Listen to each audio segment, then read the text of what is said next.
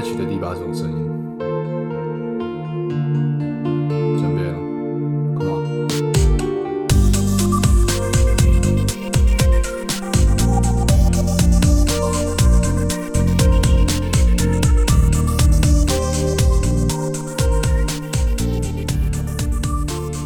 嗨，大家早安、午安、晚安。不知道你在哪个地方，不知道你那边现在几点，所以依照不同的时间点跟你打个招呼。前一阵子，应该是上个礼拜左右，我们的同温层当中都在流行的老高最新一期的影片。我看完之后，虽然感触很深，但是其实也早就心知肚明。简单讲一句结论，他在影片当中提到了，世界上会成功赚到财富的人，最主要的因素其实不是努力，不是才华，不是智商，而是运气。里面提到一种实验，就是将各种不同智商的虚拟人，用这真实世界上的智商分配比例人口数，然后将这些虚拟人放进电脑的系统当中，然后规划模拟在四十年里面随机出现一种绿点跟一种红点，会触碰到这些不同智商的虚拟人物身上。如果虚拟人物触碰到绿点的话，就是发生了好事，财富可能会有加倍。如果虚拟人物触碰到红点的话，那就是坏事，财富会下降。所以会好会坏全凭运气。最后统计出来，在这四十年过后，财富最多的人分布在智商能力落在中等、微微偏高的一点点那几个人身上，而智商很高，甚至或者智商很低的人，基本上都是落在财富很惨的一个位置上。原因不在于智商高或有没有才能的人，他们不努力。原因是在于他们在一辈子当中，不但没有碰到所谓运气好的绿点，他们有可能不停的碰到运气不好的红点，遭遇到倒霉的事情，然后就就几乎没有翻身的机会。看完这个，你说我会不会感触？我肯定感触。我自己遇过人生中多少莫名其妙的倒霉事呢？我不说别人。我也不想说自己智商是高的那一边，或者才能好的那一方。我只想说，我真的就像这个实验里面一样，当你碰到很多让你命运倒霉的红点的时候，你的财富会不断不断的折损。可是，难道就因为这个原因，所以我们看完这个实验之后，我们就要认命说啊，我的人生就这样，你也不用努力了吗？当然不是。其实，在很多年以前，有一部电影。刚好讲述了一个跟这个相关，但是非常正相反的一个情况。他可以说是他的人生的前半段中，不断的碰到很奇特的红点，非常倒霉的事情。可是，在某一次很大很大的规模事件上，他碰到了一个绿点，于是人生就整个谷底大翻身了。两千零九年上映的一部电影叫做《平民百万富翁》。在当年的奥斯卡金像奖典礼上拿下了八项大奖。乍看之下，这部电影的主角魅力不够，因为感觉上就好像命运主导了一切。可是事实上，这电影的主角身上其实是有他成为主角的条件。对我又回过头来要讲主角的条件是什么？这部电影的剧情大概是在讲哦，全球最受欢迎的益智问答节目在印度孟买正式开录。参赛者只要答对十二道问题，就可以获得两千万卢比的巨额奖金。只不过制作单位准备的问题五花八门，因此制作单位预计平均至少要八个月才有可能会产生一位冠军。这时候没想到一个来自孟买贫民窟的年轻人，叫做贾莫马利克。他参加节目的时候，一路上过关斩将，连续答对问题。就在他差最后一题可以拿到两千万卢比的时候，警方因为怀疑他作弊而将他逮捕。贾莫为了证明自己的清白，开始向警方说明他们兄弟两人在贫民窟的生活，逃离苦难之后又如何在公路上展开冒险，途中遇到帮派分子有多么可怕紧张，而贾莫又是如何遇见自己深爱的女孩，又是如何失去她。他所诉说的每一个故事情节当中，都刚好隐藏着解决。在节目里面问题的答案，这也就是为什么他能一路过关斩将的原因。你要说这是运气还是主角的能力？我要说跟着自己的运走，然后累积老天给你自己的遭遇，最后你还是会有机会遇到一个绿点，那就会是开花结果的日子了。我拿我自己来做例子吧。我正式创业的时间大约是两千零四年。事实上，我很多时候都不好意思说我大概工作了几年，因为如果真的要严格来算的话。我依循着正常年轻人的步伐，我大约其实只工作了不到五年，我就开始创业了。当然，创业的路上有很多人帮忙，绝对不是我自己一个人的功劳。只不过在创业一直到最后成型的过程里面，我常常会发现不可思议的事情，那就是有很多小能量或是小智慧，其实早在我前面的人生里面就已经经历或是累积过了。像说，我第一次创业的内容是银饰啊，我常常开玩笑说我是卖银的嘛哈。然而，这其实是一门传统产业，传产。但是我在之前工作的经验，其实绝大多数都是网络方面的成绩，而且我的工作大部分都是以创造数位内容为主。讲到这边，我们把时空错换一下，在我很小的时候，我身体非常的差。我是那种几乎一个月平均就要感冒一次，而感冒一次就要花一个月才会好的小孩。也就是说，我几乎每天都在生病。但事实上，我却是一个很外向的小孩子，所以每次只要一生病，我就急着想要快速痊愈。因为这个原因，我的母亲被我搞得很烦，到最后，她就帮我找到了一位名医。呃，不过到底是不是名医，我想那是见仁见智了。对我来说，对当时的我。急着快速想要立刻痊愈的我来讲，他就是一名不折不扣的名医。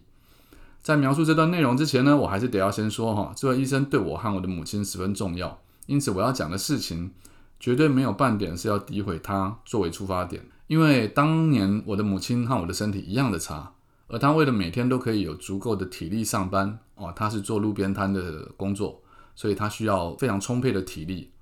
因此，我的母亲跟我一样，她只要感冒，她就急着想要让身体好起来，所以她也会跟我一样找上这位大夫，就一点都不奇怪了。那这位医生的诊所，就是诊所的外观哦，是从日据时代一直遗留下来的建筑物。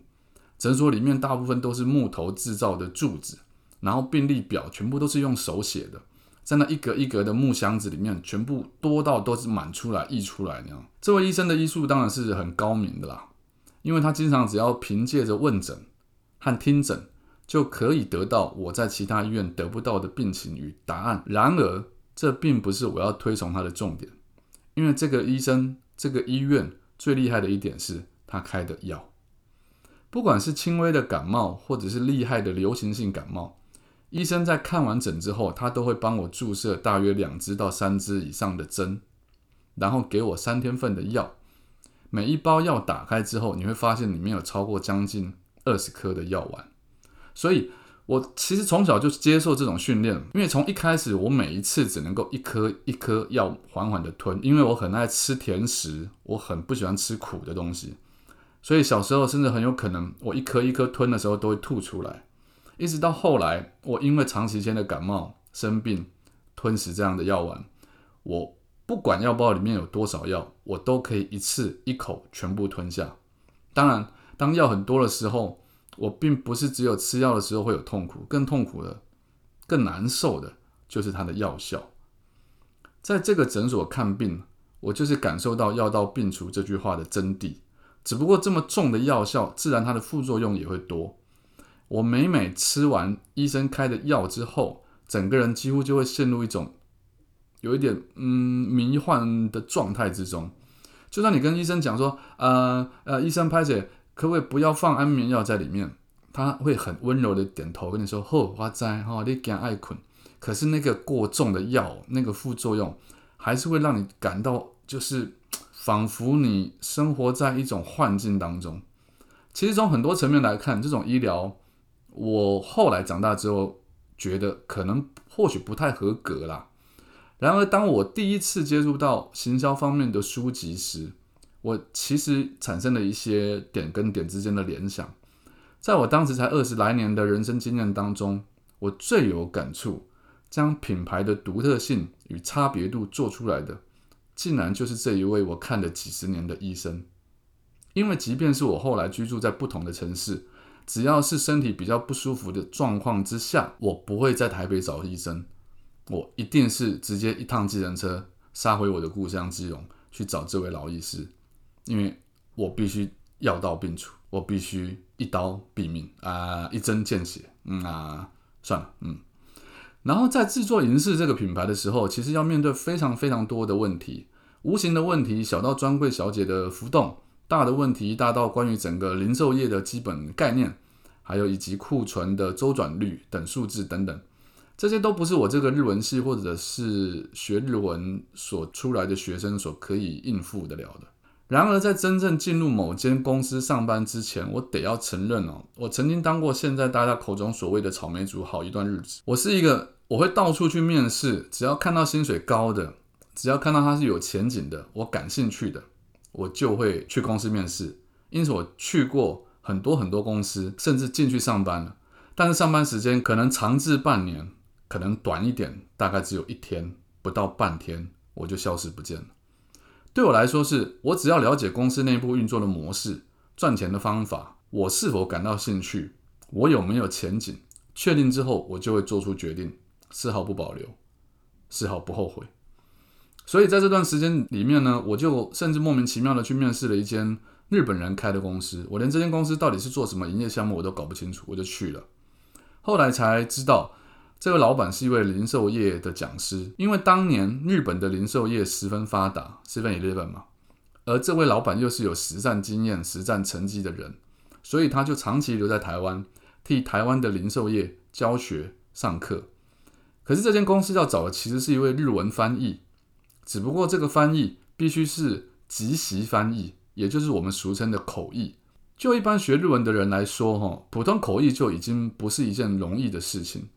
如果你还要扯上专业术语的翻译，那你不真的下点功夫，甚至是进福大口译研究所去读，我跟你讲是不太可能会成功的。所以很可惜，在当下我的日文程度的确不够资格去担任那份工作。然而呢，我却有了意外的收获，那就是老板看我很努力，他就把每一份他上课的教材全部给了我一份，要我阅读。这是我这辈子第一次接触到零售业。甚至是零售业的圣经之类的东西，虽然时间不长，大约几个月而已，然而对于我来讲，这已经是很大很好的一种经验累积了。这对我日后创办品牌有着很巨大的帮助。一直到现在，除了我的创作能力受到肯定之外，我还身兼某些公司的行销顾问，而这门学问我这辈子其实压根没学过，这功夫我是用偷的。在我最后一个。去上班去拿人家薪水的公司里面有一个行销部门，里面有位女主管，而我和她私底下混得很熟。每每我就会拿行销上的问题去问她，不管是数字面或者是企划面，我都把它当做一种茶余饭后聊天的话题。甚至有很多时候我还自己做报表。我相信很多人可能不是很喜欢做报表，很多人认为这是助理在从事的工作才是。然而呢，做报表这种花时间又不见得有效率的差事。其实它背后蕴含的所有行销的精华在里面。其实最后我要讲的是，